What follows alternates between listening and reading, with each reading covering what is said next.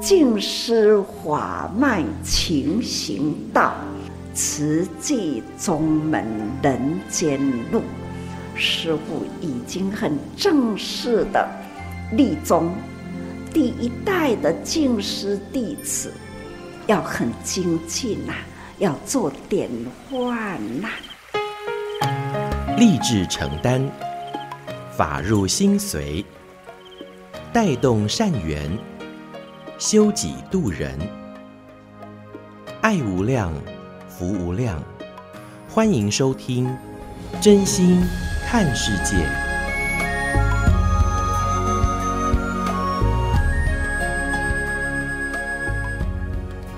欢迎我们所有听众朋友一起加入今天真心看世界的节目，我是金霞。节目一开始和您分享静思小语，在最需要的时刻，轻轻的一份爱，就有很大的安抚力量。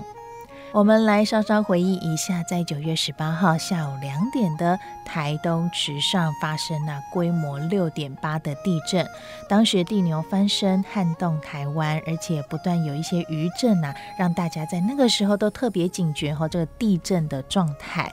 主要的灾区那时呢是在花莲和台东，不少民宅受损，其中花莲玉里啊有一栋三层楼建筑倒塌，而楼下正好是超商哦。那当时还有人受困，透过新闻报道哈，相信大家都印象非常的深刻。而如今，这九月十八零九一八的强震超过这一个月的时间了，虽然许多媒体都渐渐的不再关注，但有一群人是还守护在我们花东的灾区，每一天来关心受灾户的重建进度，那就是慈济志工，还有台积电，因为慈济和台积电都和花莲县政府合作，同步展开修缮作业，一个多月以来，民宅轻微。受损的都修补的差不多了，而受灾严重的也将为他们来盖钢骨结构的组合屋。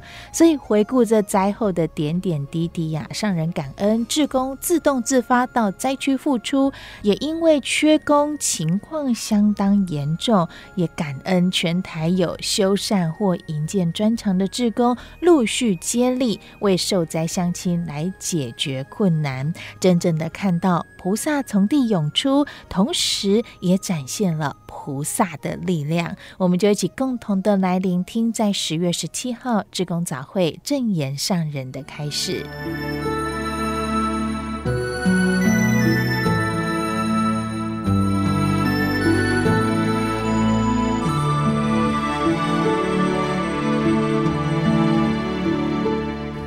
这一波地震九一八，那花东呐。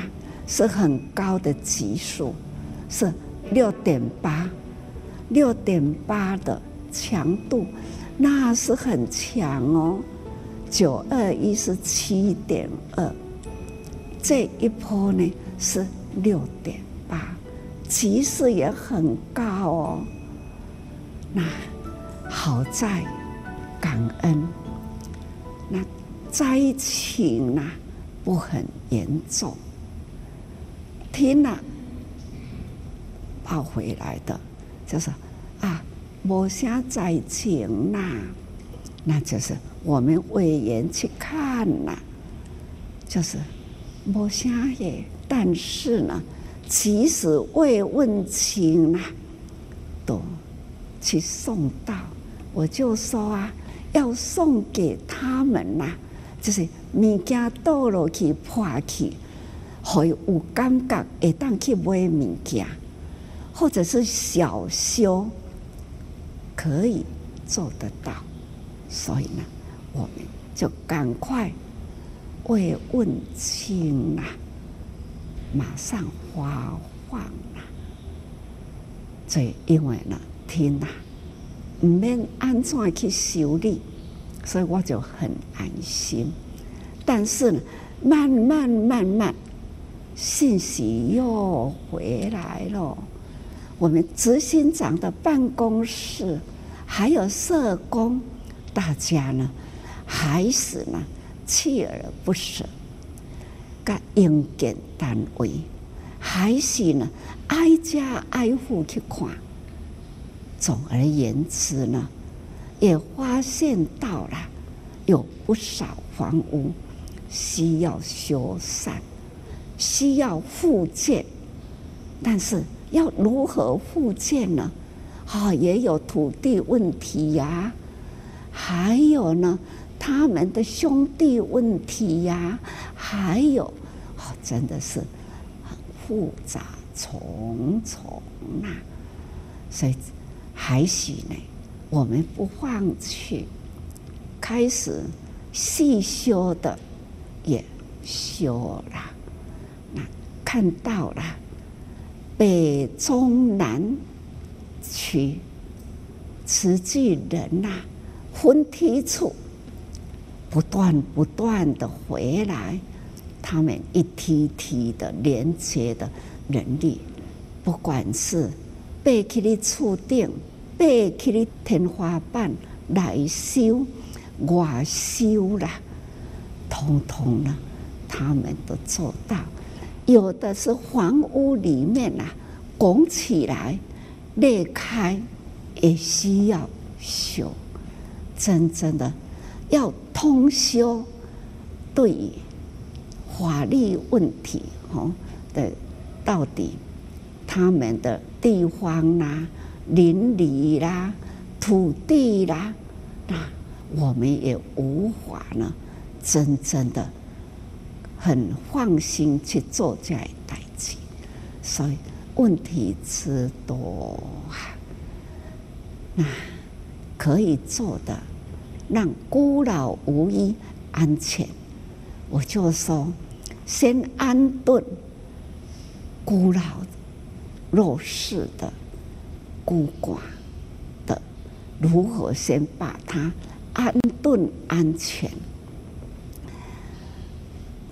后面的我们才连续来。做好在啦，执行长他们很用心，他们好几天都是呢，到台东、义里、光复一带啦，总是呢很细心，山线、海线都一起，所以这一波哦，那地震真的是。很很严重啊，不过呢，灾不是很大，人拢平安呐，人平安就是算灾轻呐，房屋损失呢也没有想象中的那么严重的大地震的损害也没有。那一天我去了。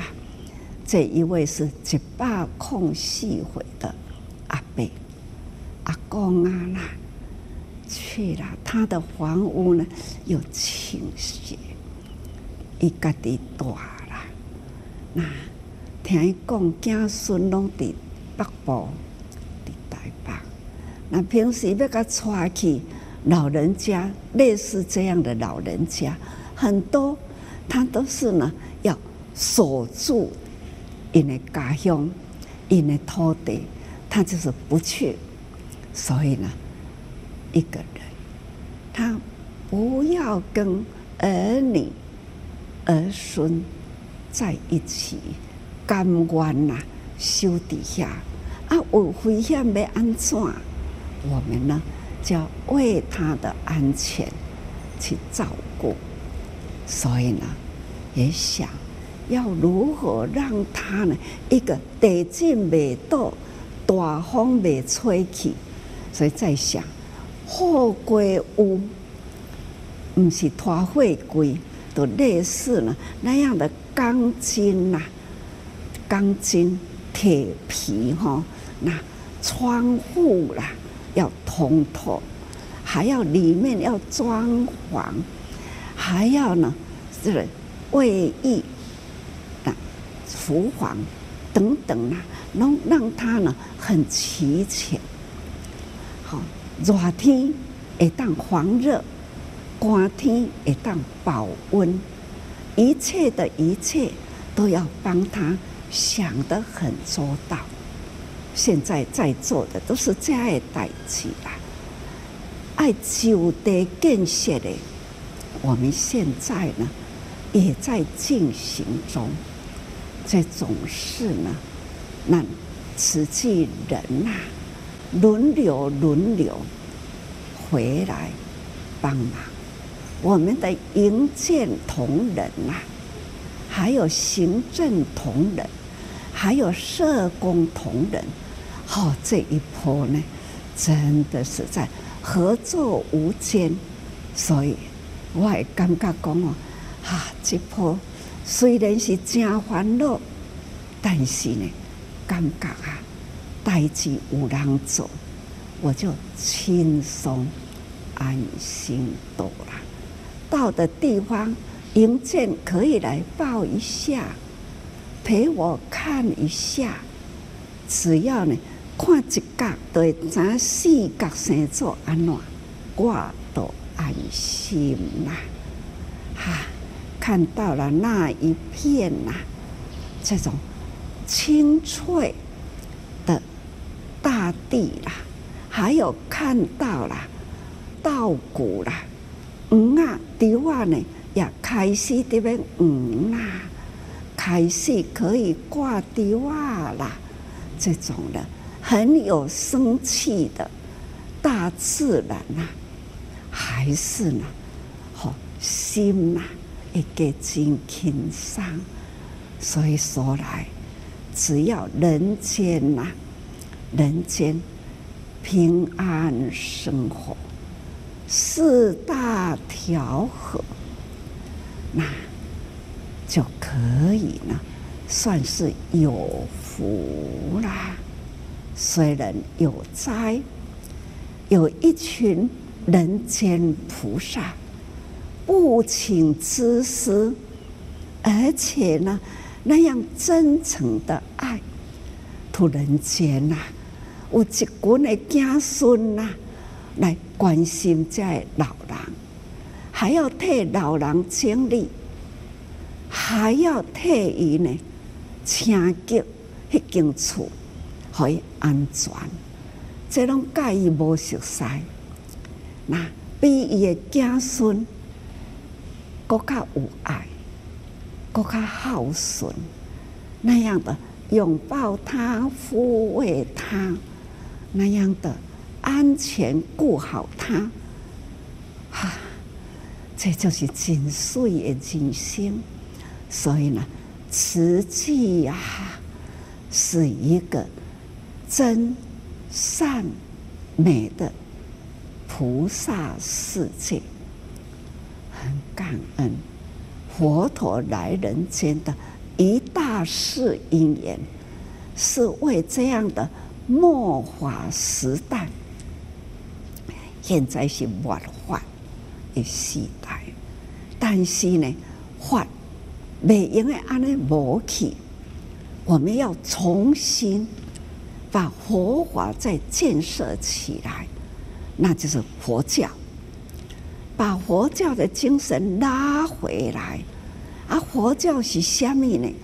教育菩萨，啊，菩萨的多位呢？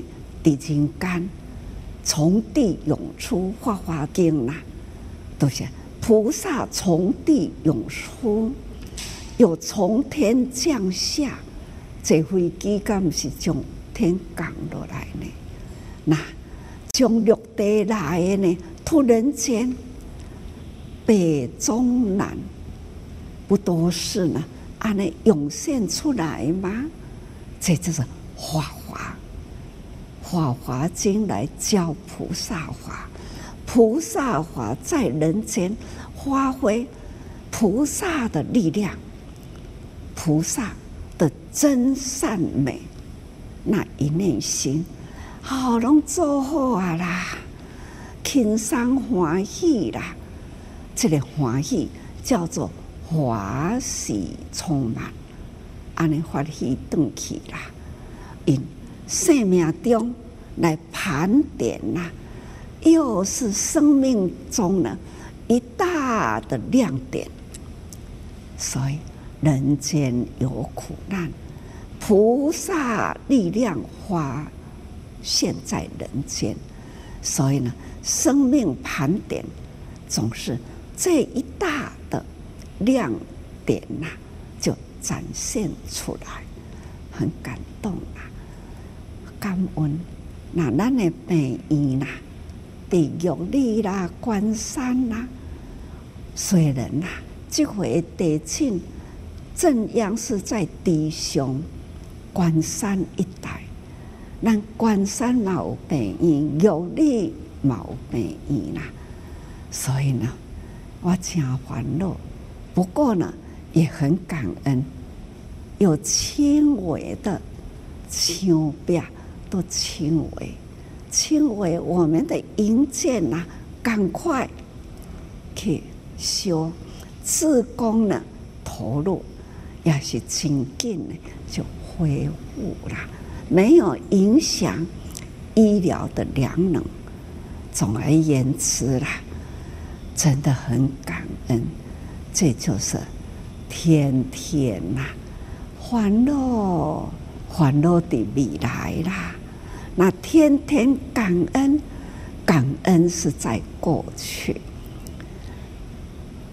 今天的昨天，昨天的过去的过去几十年，一路回顾过来到今天，真的无不都是感恩，无不都是菩萨在人间。帮助慈济的能量发挥在世界国际间，常常看到了地图展开了，慈济走过了百多个国家，为灾难去付出，都是很大型的，这都是呢，我们曾经走过。台湾的地图面顶一点啊，那点，台湾慈济人走过了那一带，都很多。现在还在进行中的，有俄乌难民在华沙，这都是呢，很多还是需要我们在帮助。国际间很多，我很感恩呐、那组织有安呢不断不断呐，那已经呢完成了咱这志业中心。那真正的无常很多啦，国度为脆啦，人生无常，国度为脆，四大不调。所以，我们要很清楚，在明白，要认识了佛陀所说法，那来用心，佛陀出现人间的用心呐，无不都是呢，要让咱知影天文啊、地理呀、啊，那人间的心理呀、啊、三理四象，这呢，大家人爱清楚。佛法总是呢，要一一精追，爱用心，登记呢啊，爱精进。说话唔通讲，师父逐工讲的拢反复，是啊，反复恁都唔捌道理啦，无反复呢，咁知影道理。所以讲哦，道理要听个头很难呐、啊，要真正入心呢，那。身体力行呐，家己的感觉更无简单呐。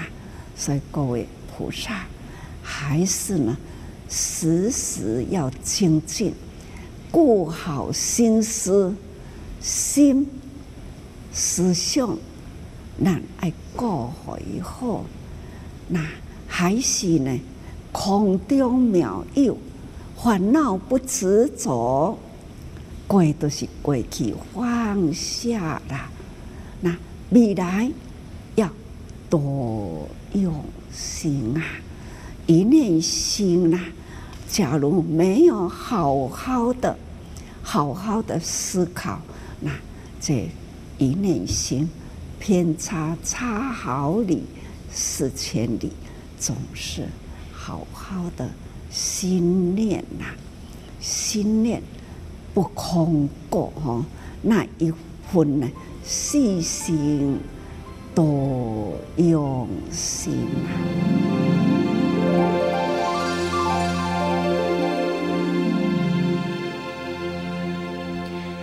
以上所收听到的是十月十七号志工早会正言上人开示的节选段落，那也提到了零九一八花东地区的强震，说到受灾，其实不论轻重都是苦，但人平安还能付出，更做得法喜。也看到了人间虽然有苦难，却有菩萨在人间，更在我们的身边，你我都能够用这清新的一份爱，为平安美好。带来大大的力量，期待你我也能加入志工行列，一起用真心来爱护世界。节目下个阶段继续和您分享慈济的故事。茫茫人生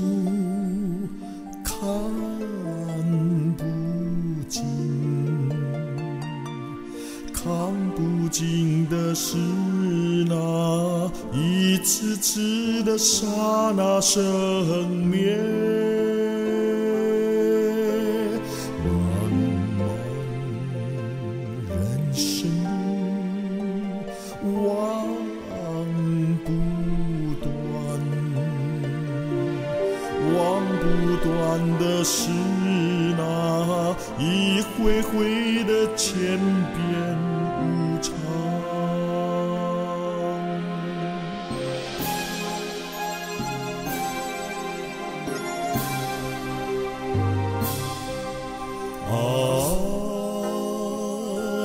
谁知道？因缘果报有因成就果。我终有一生啊哈谁又会明了？善恶之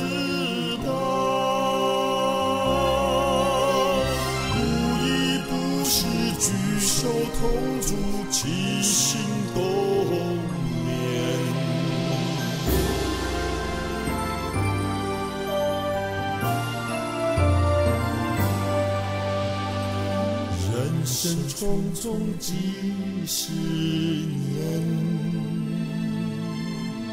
修不够的是那一颗颗浮动的心。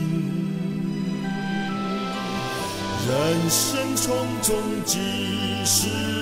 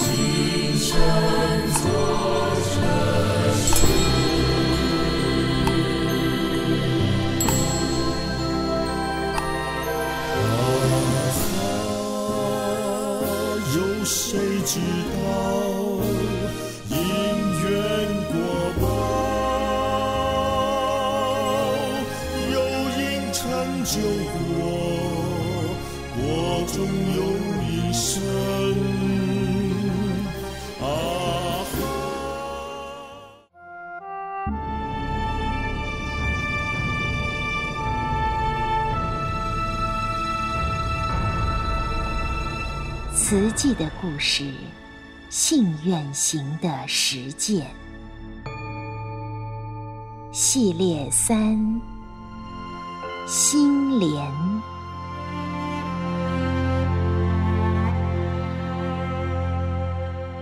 心莲一部曲，一九七八年，自不量力，建院，成立筹建委员会。儿女陆续定居美国，年过半百的先生娘周翠维成了空中飞人。桃园国际机场启用之后，她飞得更勤了，还报名英语绘画班，学起了 ABC。因为在班上的年纪最长，同学们都喊她曾妈妈。年纪小她很多的李秀珠，更昵称她干妈。李秀珠一九七九年认识慈济，开始捐款济贫。证严法师呼吁建院的时候说：“我一无所有，只能捐出一条命。为了在花莲盖医院救人，法师愿意奉献出自己的生命，让李秀珠很震撼。因此，一九八零年，和夫婿侯新成。”法院捐出两百万响应，他更加入慈济委员行列，法号静应。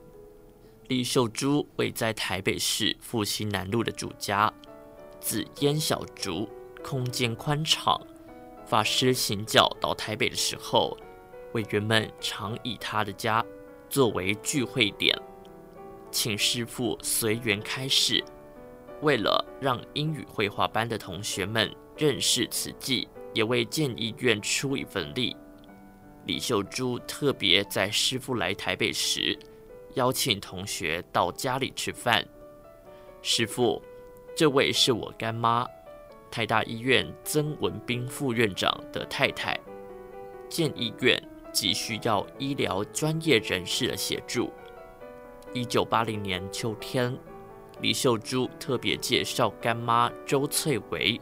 让法师认识受到日本教育的周翠维，举止优雅端庄。向法师行礼之后，看着这一位年轻尼师，身形纤弱，但是威仪庄严，尤其是那眼神极为澄澈，留下了深刻印象。下午回到家，就接获李秀珠的电话。法师希望能够登门拜访曾副院长周翠维，征得夫婿同意，欢迎法师来访。当晚七点，在李秀珠夫妇陪同之下，法师来到台北市罗斯福路的曾家。曾副院长正有访客，周翠维引领法师上楼等候。曾文彬的长子曾汉明。是台大医院住院医师，听母亲介绍，这一位师傅从花莲来，想在东部盖医院。年轻的他脱口而出：“师傅，盖医院很辛苦啊。”周翠薇觉得儿子说话过于直接，有失礼数，便请他去泡茶。是巧曾文彬处理完公务上来。法师便将花莲医疗资源不足造成的苦况，以及盖医院的想法细说分明。曾文彬每年都以专家身份陪同卫生署人员巡查全台各医院，因此对东部地区的医疗状况并不陌生。他能体会眼前这一位法师深切的悲心与单纯的理想。然而，他语气恳切地说：“师父，盖医院非常困难。”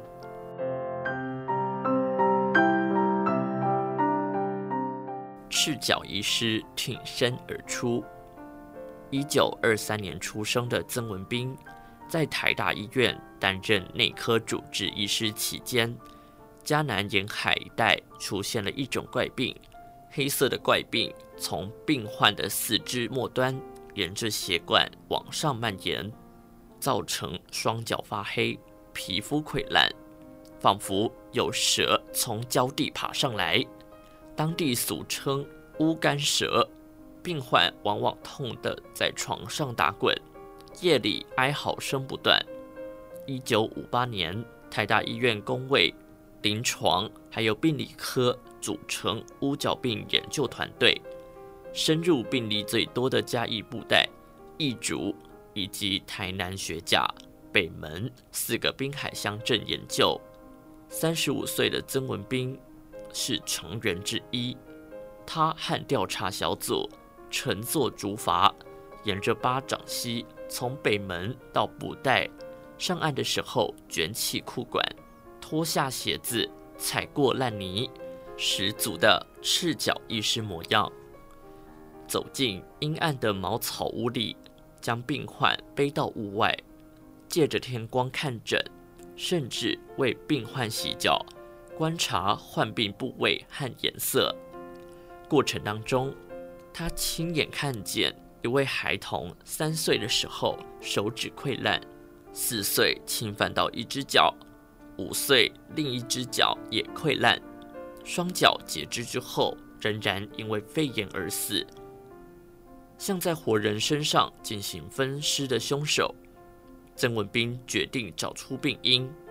终于，研究进行到第五年的时候，发现居民。饮用深井的水的含砷量过高，是罹患五角病的主因，因此促成政府在当地架设自来水管线。曾文彬三十七岁，获得日本大阪市立大学医学博士。四十三岁到美国哈佛大学接受心脏学之父怀特博士的指教，此后专研心脏内科。五十六岁，升任台大医院医务副院长，一路踏实走来，他熟悉医界生态，深知经营医院的困难。更何况，一位出家人要到哪里找到资金还有人才？因此，曾文彬坦白告诉法师，不止盖医院难，要找到有爱心。愿意去东部服务的医生才更难。盖医院的困难我都知道，但是花莲不能没有一所医院。法师注视着眼前这位早年走进茅草屋，将屋角病患背出来诊治的良医说：“像你就是一位好医师啊，正是我要寻找的人。”曾文彬不但没有说服法师放弃。反而被法师说服了。东部医疗资源缺乏，确实需要一所设备完善的医院。不忍法师没钱没人，挺着孱弱的身躯为建院奔走，他决定帮忙。师父，我愿意拼看看。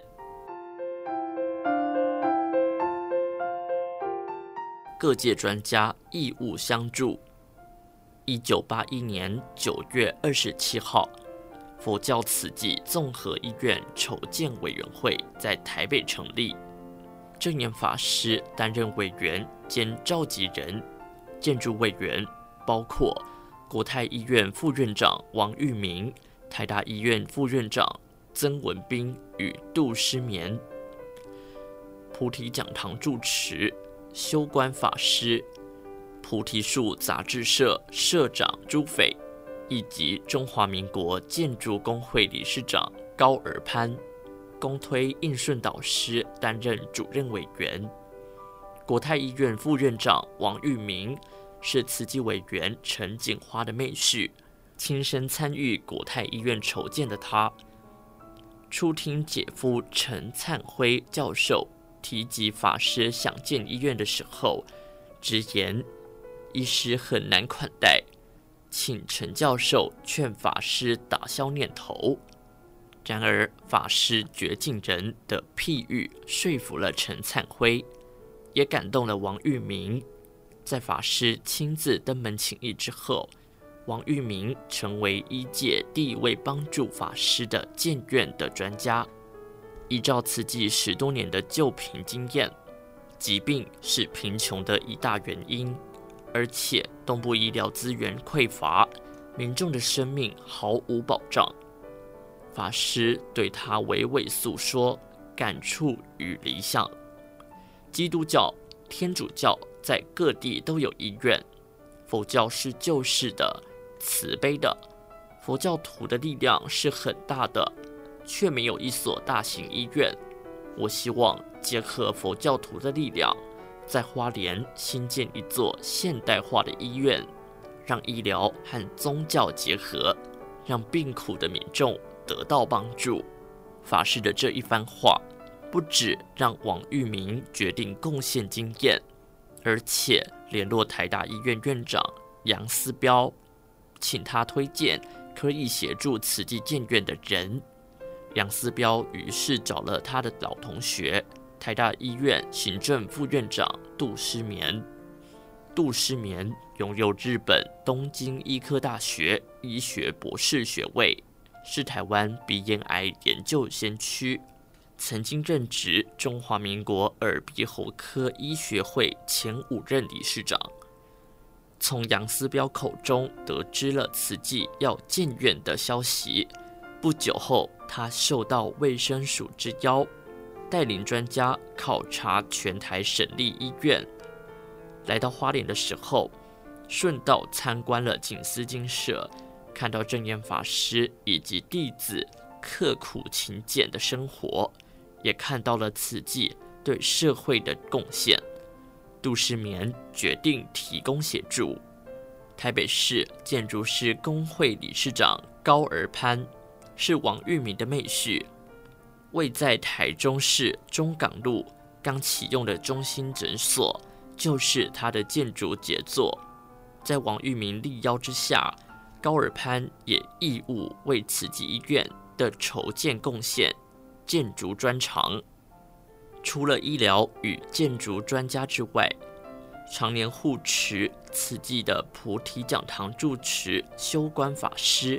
以及菩提树杂志社社长朱斐居士，也以佛教界代表身份出任慈济医院筹建委员。筹建委员会首次会议商讨医院设计规划之外，为了储备医疗人才，也决定委托汇聚杂志社办理医学的助学金。会后，法师随即南下台中。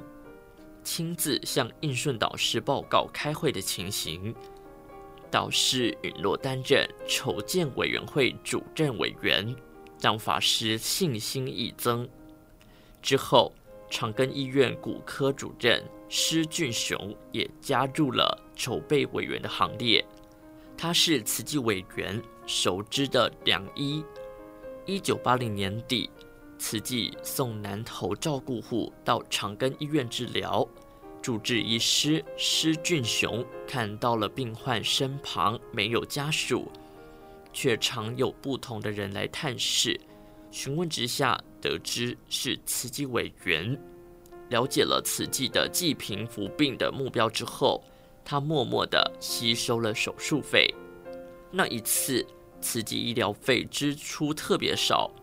法师与委员们因此认为，个案送长庚治疗很便宜，此后便常常将骨科重症送去请施医师治疗。长此以往，终于发现医疗费便宜的原因，施医师自行吸收手术费。法师因此称施医师为慈济菩萨。慈济筹建医院。自然需要仁心仁术的是一师共襄善举，从一无所有发心建院，到一界、建筑界的有心人以爱相助，时间飞逝，已过了两年。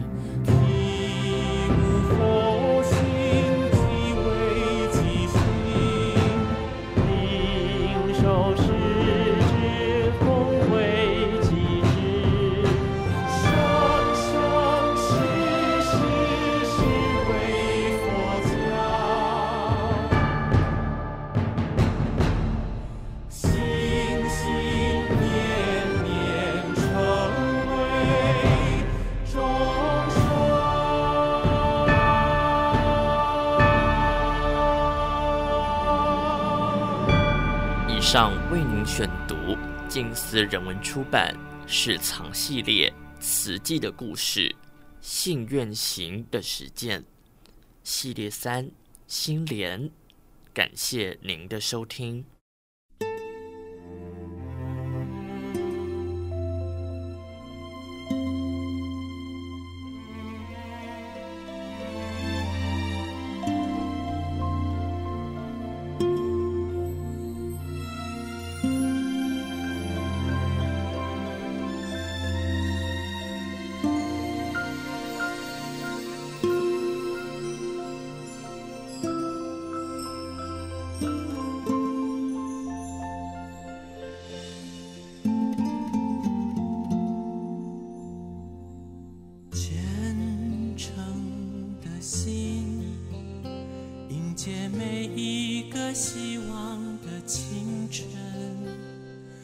歌声飞扬，答案让世界亮起来。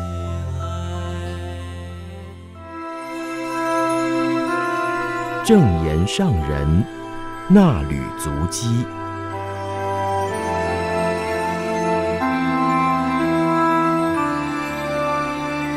欢迎您共同进入。正言圣人衲履足迹单元。我是嘉玲，时间点来到二零二二年七月四号到五号，主题是为苍生尽心力，静思小语。感恩众生，成就自己生活富足平安，也要发一念善心，回馈天下苍生。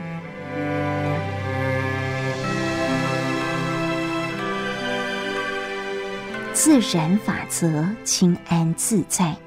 世间苦，即使是富裕无缺的人，也无法避免感受到苦。七月四号的志工早会。上人对众人开示：要求得无苦的完美人生，心中没有忧虑、没有烦恼是不可能的。唯有觉悟的人，把一切都看透、想通了、了解了，即使苦境现前，也因为清楚理解道理，所以不把它当成苦，将苦从心里消除，不是感觉不到苦。而是觉悟者能够用方法把苦排除，不让苦的感受障碍自己的心。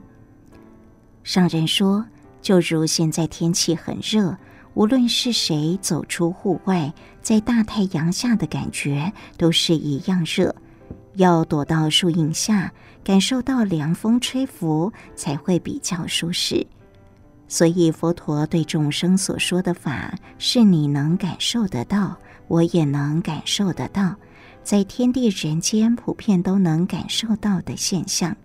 除了身体对外在环境的冷热感受之苦，更苦的是人心充满烦恼无明，使得人与人之间不得平和。上人提到，觉者。对于外境，虽然与凡夫有一样的感受，和凡夫一样要经历生老病死，不过觉者清安自在，知道这就是自然法则。但是迷茫凡夫无法接受，身苦心也苦。上人表示自己也还达不到觉悟的心境。对于种种人间现象，虽然已经知道道理，却放不下，总是感到很担忧。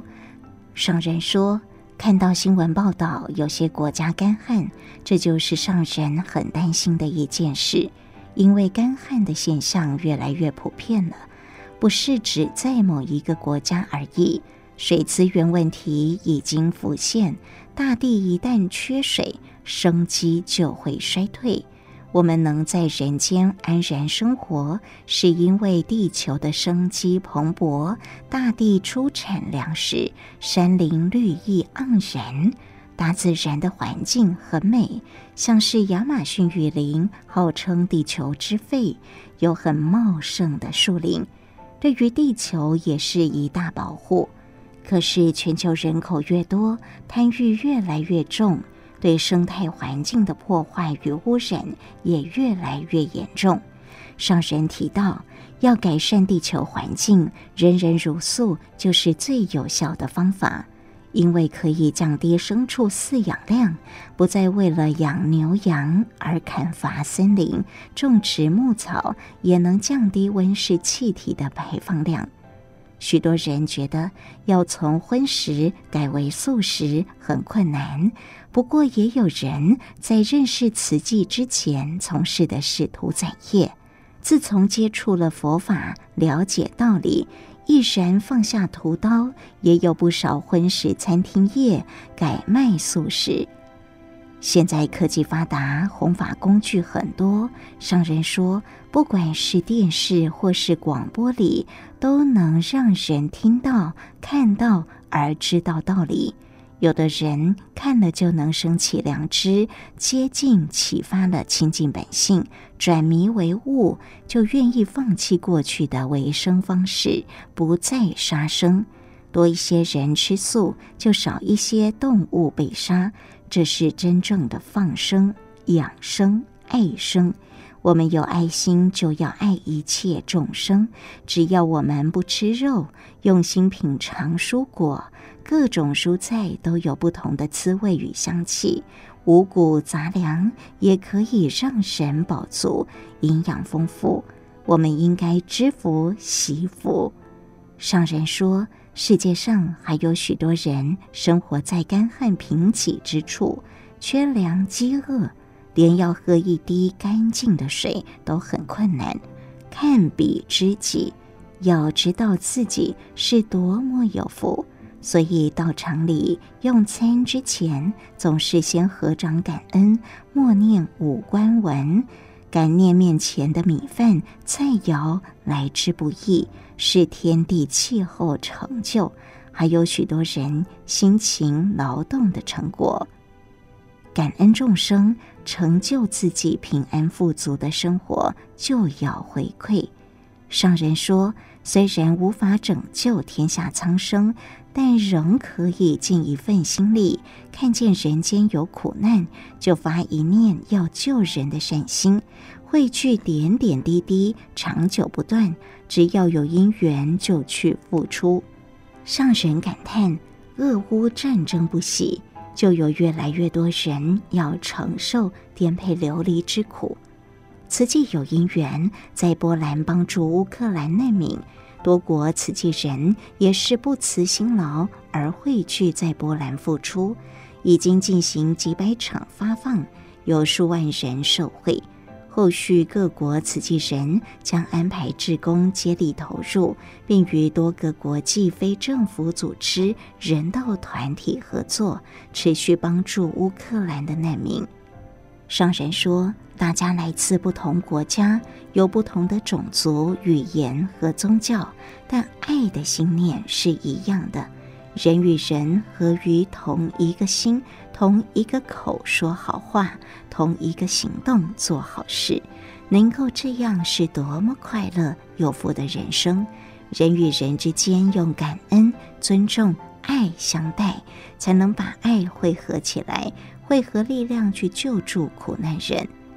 商人说，为了保命而逃难的人，带不走他们的财产，滞留在外面越久，生活就越困顿。一块面包、一张毛毯，都是很需要的救命物资。看见他们的苦，自己就要珍惜点滴资源。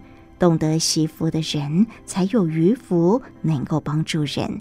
请大家不要因为心起无明、不知福、不知足、欲念深重，因贪造业，反而把自己的福漏掉了。要积福，要造福。过去积福，今生受福；今生造福，来生也能得福报。所以要不断升起爱心、造福的念头，并且起于行动，福德。纷纷己获，上人说：想得通道理，就会运用时间累积福德；如果只想为私欲而求，就会随着时间累积恶业。所以我们要通彻道理，用有限的生命长养永恒的慧命，生生世世造福修慧，为天下人间造福业。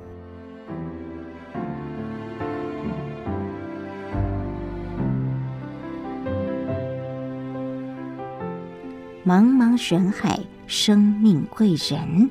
七月五号，尼泊尔关怀团队与上人分享个案关怀近况与后续的行程。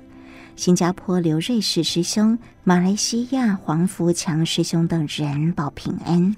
上人从师兄师姐的报告中了解夏拉达女士一家人的情形，请慈济人持续帮助这个家庭。也启发他的心灵智慧，让他们的家中常常充满欢笑。志工五月来到蓝皮尼，路过这个家庭，看到有个小男孩趴在地上，自己找奶瓶进食。进一步了解，妈妈夏拉达双眼失明，女儿已届学龄，但靠夫妻俩打零工养家。无力负担一个月大约一百四十元新台币的学费。这段时间以来，志工协助女儿就学，也设法帮助不良于行的儿子就医。上人说：“这个家庭被你们发现了，相信连那个在地上爬着找奶瓶的小小孩，也会有得救的机会。”他的生命中有贵人，你们几位发现他，把他抱起来，画面多么温馨啊！在茫茫人海中，这个时候你们遇到他，不就是因缘吗？只要让菩萨慈眼能看到，菩萨双手接触到的，都是有福人。我替他们感到欢喜，也为他们祝福。虽然说看着这家人这么苦，心很不忍，不过他们已经遇到菩萨了，所以为他们感到庆幸，感恩各位菩萨对于你们所做的，我都很感动。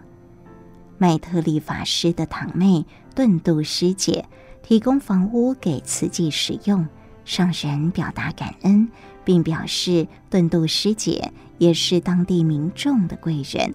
因为他提供了场地，让人间菩萨到蓝皮尼有落脚处，也请陈吉明医师、黄福强师兄等人评估这个场地能不能作为义诊所，让当地有一个稳定守护生命健康、发挥慈济大爱良能的据点。上人叮咛大家，当地天气炎热，要多补充水分。不要长时间曝晒在大太阳下，照顾好自己的健康，才能好好发挥智慧的大爱，做得法喜充满。上人提到，希望大家都能付出得很欢喜，而且随着这段时间接触互动的因缘，能救更多贫病人，让更多孩子有因缘可以读书，那就是。翻转贫穷的一大力量。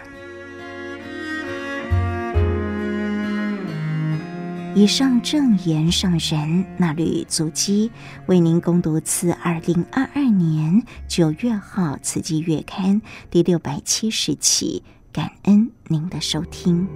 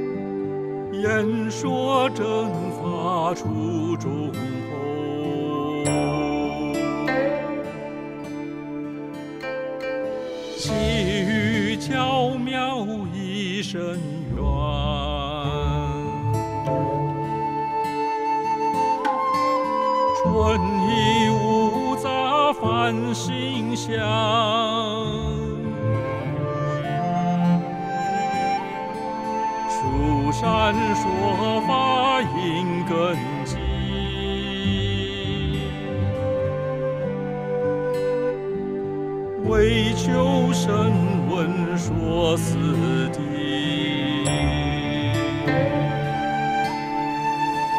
十二人众山反为求人缺说不今六波罗蜜红闪烁明珠不